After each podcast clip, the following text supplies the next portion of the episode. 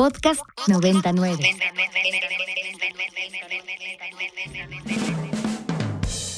Nosotros tenemos la alternativa de los datos. Eh, ¿qué p ¿Por qué no llega el agua? Bueno, primero no soy Tlaloc. Y los otros datos.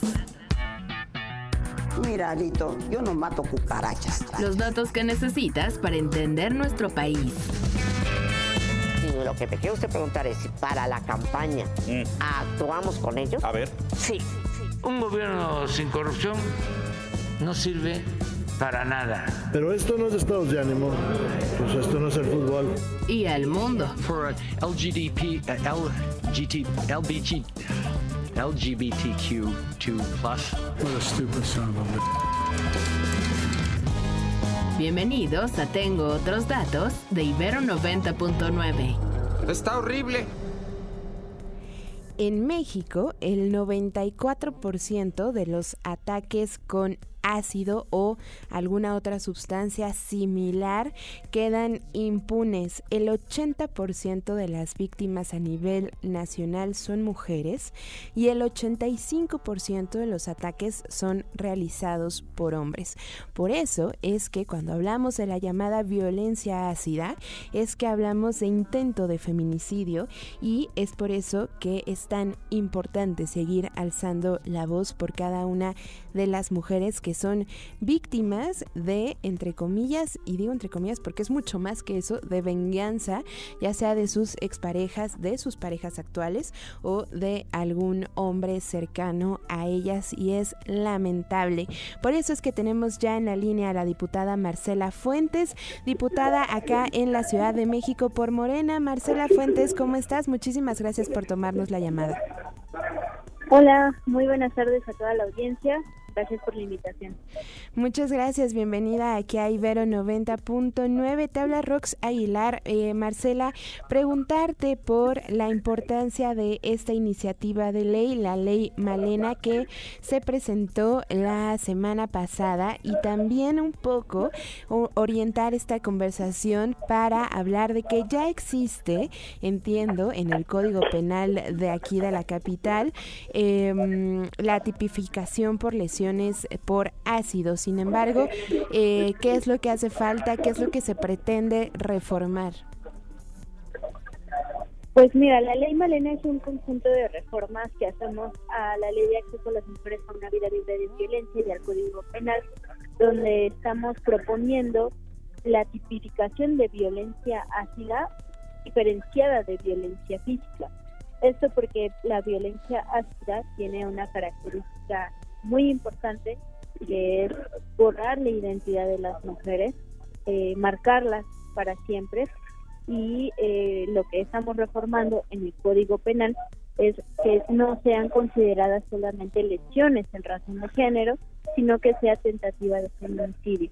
Esto es importante porque en el ejercicio de impartición de justicia y cuando ya las sobrevivientes se encuentran, se encuentran en sus procesos eh, judiciales, pues eh, sucede la interpretación de los jueces y se llega en la mayoría de los casos a la impunidad, a que no se les dé una pena adecuada al agresor o que se revictimice constantemente a la sobreviviente. Entonces, por eso lo colocamos en la grandeza de tentativa de feminicidio y también por eso proponemos que sea violencia ácida considerada un tipo aparte de eh, lo que venía siendo violencia física. ¿Qué es justo, justo Marcela, si nos puedes ayudar a recordar de lo que hablábamos en las pasadas semanas con el caso de la saxofonista María Elena Ríos, que se pretendía cambiar la acusación de, de intento de feminicidio por precisamente delito por lesiones, ¿cierto? Así es, exactamente. Y es que actualmente en el Código Penal se encuentra como las lesiones en razón de género, lo cual es cierto.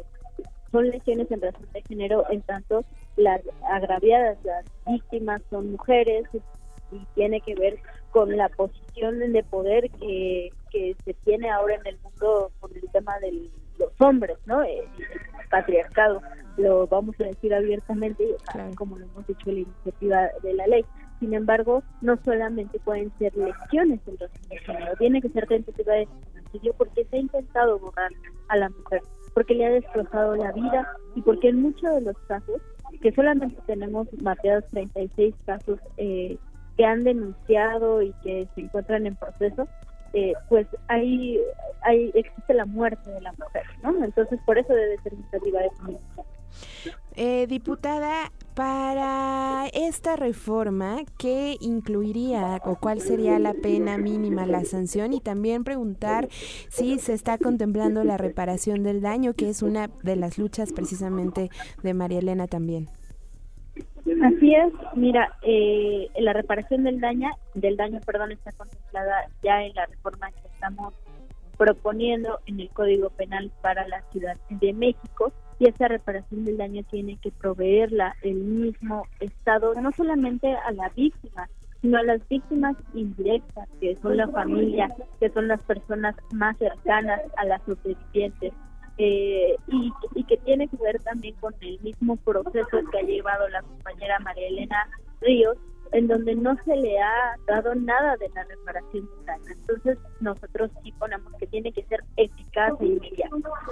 Eh, y la otra parte respecto a la pena, digamos la parte punitiva de la ley, estamos proponiendo que de entrada sean de 8 a 12 años, tan solo por arrojar eh, no ácido, sino eh, cualquier tipo de violencia ácida que se, que se esté generando. Eh, y es muy importante porque a veces pareciera que el término violencia ya solo se refiere a los ácidos. Y cuando hablamos de violencia hablamos de químicos, de sustancias corrosivas, de sustancias inflamables, de sustancias que generen quemaduras. Puede ser agua caliente, por ejemplo, el agua no tiene nada de químicos, sin embargo, caliente va a generar quemaduras. Entonces, de entrada, por arrojar alguna sustancia que infrinja un daño a la, eh, a la víctima, a la mujer, a la persona, estamos eh, proponiendo de 8 a 12 años. Ya, sí, ya, ya sí está implicando la autonomía sexual, si deja marcas permanentes, si compromete el, la vista, el oído, el olfato, el habla, si daña su autonomía económica, entonces estamos hablando de una tentativa de feminicidio y es un agravante de 30 años, es decir, de 8 a 12 años más 30 años si se llega a dar este caso. Y otra agravante más que hemos trabajado es si existió una relación de pareja, sentimental, de hecho docente con la eh, sobreviviente. Ah, creo que te perdimos por ahí, Marcela, ¿nos escuchas? Hola, hola. Ay, ya está. Nos quedamos en si hay alguna relación de pareja, me imagino, también se incrementaría la pena. Sí, así es, un tercio se incrementaría la pena. Eh, sería eh, de pareja, de hecho, o una relación docente. Ya. Eh, Marcela, ¿por qué hablar, tú eres diputada aquí en la Ciudad de México por Morena, ¿por qué hablar de este tipo de iniciativas desde la capital? ¿Hay algún número que nos alarmen eh, aquí en, esta, en esta región o bien es un, somos un ejemplo a seguir más bien, ¿no? ¿Se espera que nos tomen de ejemplo el resto de los congresos? Sí, pues de entrada hay tres casos que sabemos de sobrevivientes. está Elisa Cholalpa, y me permito hablar de ella porque hemos establecido una relación de confianza y ese caso tiene más de 20 años impune y está vinculado su agresor por violencia familiar cuando él la atacó con violencia. Eh, también sabemos que en todo el país y en el mundo incluso hablamos de una alta tasa de impunidad, por eso nos hemos exhortado al Poder Judicial a que no se resista a los cambios, porque debe de haber cambios en el Poder Judicial. Y en ese sentido sabemos que hay un alto grado de impunidad en, en la Ciudad de México y en, en el país, no solamente por voluntad, sino por estructura, la propia estructura del Poder Judicial no permite que se generen a veces estos cambios. Entonces, desde el Poder Legislativo tenemos que dar la lucha más la que venimos de los movimientos feministas, nos transformamos en los feminismos populares. Sabemos que es importante que cuando llegamos a espacios de decisión tenemos que generar una incidencia y transgredir justamente las estructuras que están puestas ahí para entorpecer todos los procesos para las mujeres, porque muchas veces aquí se está, aquí están hechos, por eso es importante legislar con perspectiva de derechos humanos, con perspectiva de género, para que justamente se vayan cambiando todas estas leyes que tienen que reformar. Y definitivamente la Ciudad de México es una vanguardia no solamente para México, sino para América Latina en cuanto a las leyes que han generado. La violencia hacia no es un tema de moda, más bien es un tema que ha sido silenciado por mucho tiempo, que creemos que ahora que las sobrevivientes están generando una lucha, que la compañera María Elena Ríos está eh, teniendo una lucha personal, pero también colectiva, porque también ella se ha vuelto una es momento de que nosotras como diputadas en nuestro carácter de representantes populares podamos llevar estas demandas a la tribuna y generar transformaciones a largo plazo. De acuerdo, Marcela. Me quedo con esto que dices, es importante legislar con perspectiva de derechos humanos y de género y qué importante que lo diga sobre todo desde un Congreso y un Congreso tan importante como el de la Ciudad de México. Marcela Fuentes, muchísimas gracias por tomarnos esta llamada y por contarnos un poco más de esta iniciativa.